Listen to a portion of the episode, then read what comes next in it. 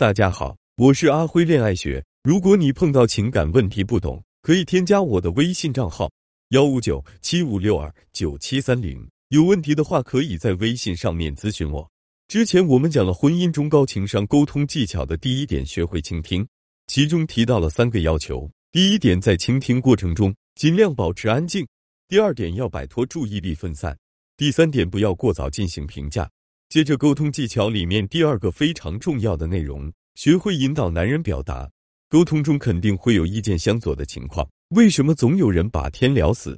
更多时候就是因为大家在沟通中不懂得如何引导对方表达。一个会引导男人说话的女人，会让沟通中的你来我往变得更加频繁、更加顺畅，也更加愉快。文姬说爱在这方面有很多专业权威的研究，今天我就给大家分享两个特别好用的方法。第一个方法，话题中断法，在聊天中制造契机，适时中断话题。当你有一个有趣的事情想要分享给男生的时候，千万不要直接告诉他，而是发信息说：“亲爱的，我今天上班的时候发生了一件特别有趣的事情。今天我们单位发生了一件特别有趣的事，你都不知道，公司里的人都笑疯了。”对方看了你的消息之后，一定好奇究竟发生了什么，让你这么激动，肯定会问个究竟。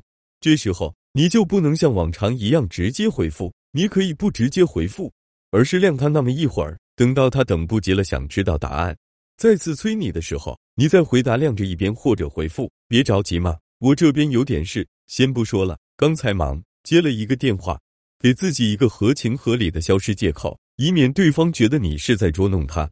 当然，你在揭秘的时候也不能一下就说完。而是不断引导他去寻找答案。比如，你可以问他：“你猜究竟是谁搞的鬼呢？为什么呢？”在这种引导下，男生会不断的思考，不断的表达，不知不觉中他就跟你说了很多话了。一般情况下，聊得越多的人，会让我们感觉更有亲近感和安全感。所以，你已经悄悄的拉近了你们的关系。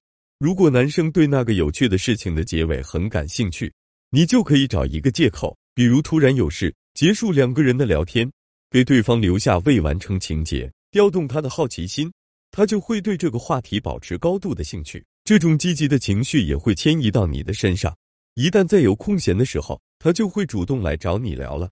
还有一个小技巧也可以达到同样的效果，那就是学会撤回消息。当你朋友给你发消息，你还没来得及看，他就撤回了，应该会介意屏幕上特别淡的这行字。对方撤回了一条消息。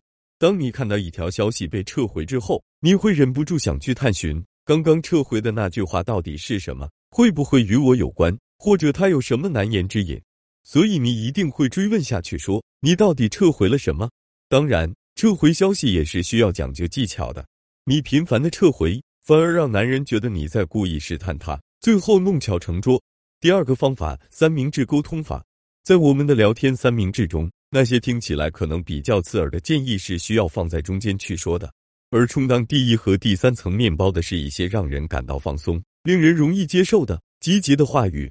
比如，你和男朋友要去参加一个比较正式的聚会，男友陪着你一起去逛街买衣服，他为你选了一套衣服，觉得特别好看，但实际上你觉得这件衣服不太符合聚会的主题风格，也不符合自己的审美。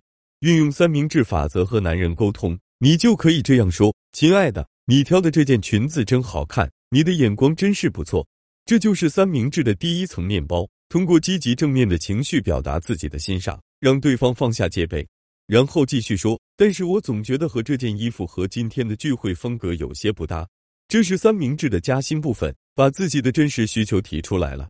显然，这和男生的预期是相悖的，但重要的是让对方知道了你的诉求。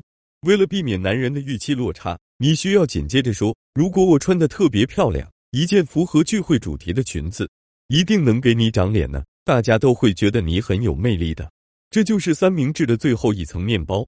再次通过赞美和认同缓解对方由于语气落差带来的负面情绪。沟通艺术从来都是不是天赋，高情商也需要后天培养。没有谁的婚姻天生美满，